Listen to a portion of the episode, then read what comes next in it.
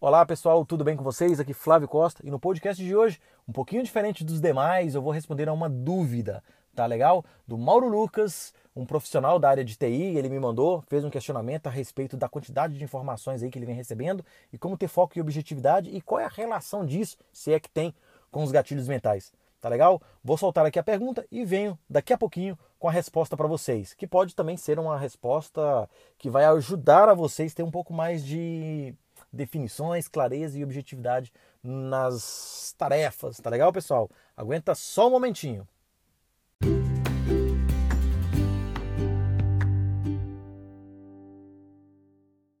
Boa tarde, Flávio. Tudo bem? Espero que esteja tudo bem por aí.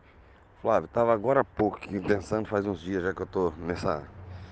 É, sobre gatilhos mentais que você está falando, é, não, acredito que tenha referência o momento que a gente está passando em relação a excesso de informação e pouco aproveitamento, né? Que nem eu, no caso, eu estou tentando ter o foco para estudar nesse momento de pandemia aí, alguns cursos que estão sendo disponibilizados gratuitamente. Só que o excesso de curso acaba me atrapalhando, porque aí você fica perdido, você não consegue ter foco em um e outro. É, entra nesses gatilhos mentais que você está tá tentando passar pra gente.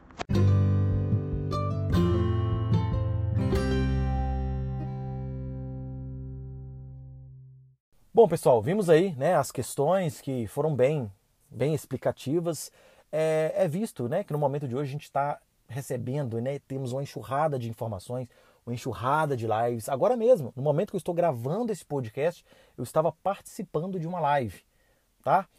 Então, assim, temos que entender, primeiro, primeiro ponto, qual é a minha dica aqui? Cara, desenhe qual, onde você quer chegar, qual é o seu objetivo.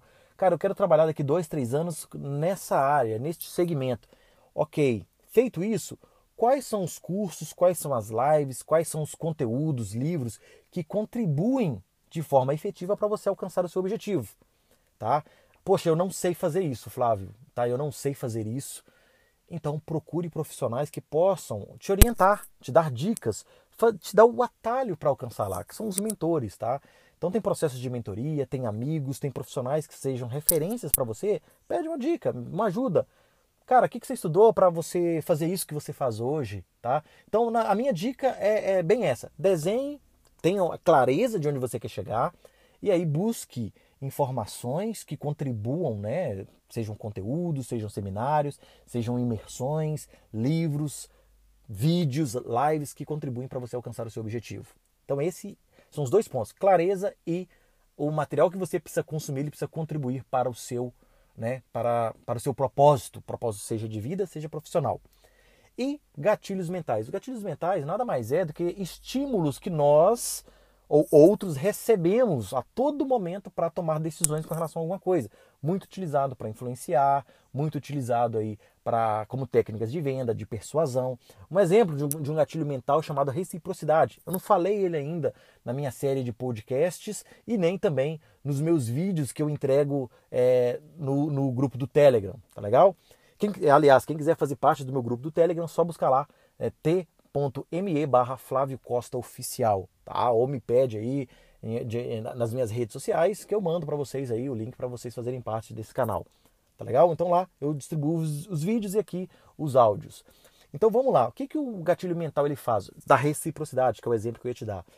São, são decisões que o nosso subconsciente ele faz sem que nós percebemos, né, percebamos aí que, que foi feita alguma decisão. E aí depois a gente tem o neocórtex que faz a parte do racional de buscar a justificativa para responder ou para justi né, é uma justificativa para justificar uma decisão do nosso subconsciente.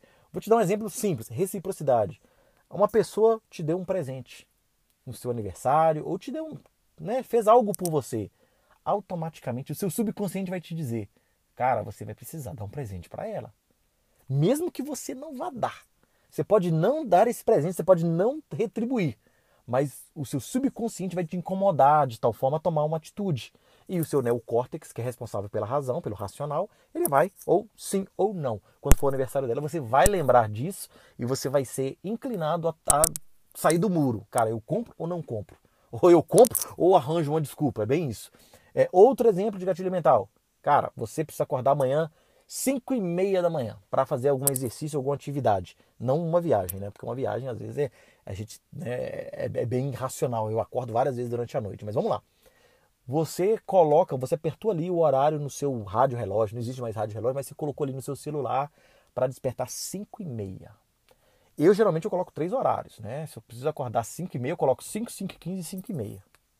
E é bem isso. Então no momento que eu fui lá e selecionei os horários, tô, quem está fazendo isso é o neocórtex, é o racional. Porque eu sei que eu preciso acordar amanhã cedo neste horário. É uma decisão minha, eu tô, tô sendo racional nessa decisão. Só que na hora que eu acordo amanhã cedo, eu já pego o celular de olho fechado, eu sei onde está o celular e eu desligo o alarme, o primeiro alarme. Quem está fazendo isso é o subconsciente, porque ele quer ficar ali na cama quentinha, na cama gostosa, porque está friozinho.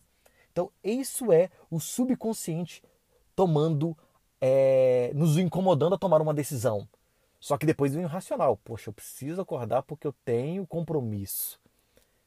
Entende? Então, o gatilho mental ele serve para isso, para que nós estimulemos, é, ativemos os gatilhos mentais da outra pessoa para algo que a gente está fazendo seja persuadir, seja influenciar, seja vender, é muito utilizado no neuromarketing, tá? Então tem diversos gatilhos mentais, né? Tem da prova social, é o exemplo. Você, né, já aconteceu comigo. Você vai num restaurante, né? Vai num lugar, tem dois restaurantes, tem um cheio e um vazio. Você vai em qual? No que está cheio, porque ali tem a questão da prova social. Tem mais, por que, que tem muita, muita, muitas pessoas ali naquele restaurante e o outro aqui está jogado às traças, vazio?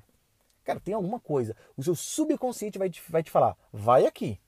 Então você é inclinado a tomar uma decisão com base no coletivo. Isso é o gatilho mental, né? no caso da prova social. Aí, como eu disse, tem da reciprocidade e tem diversos outros gatilhos, aos quais eu vou falar aí em 18 episódios, né? Vou, falar sobre 17 gatilhos mentais e explicar um a um a aplicabilidade dele, como que utiliza.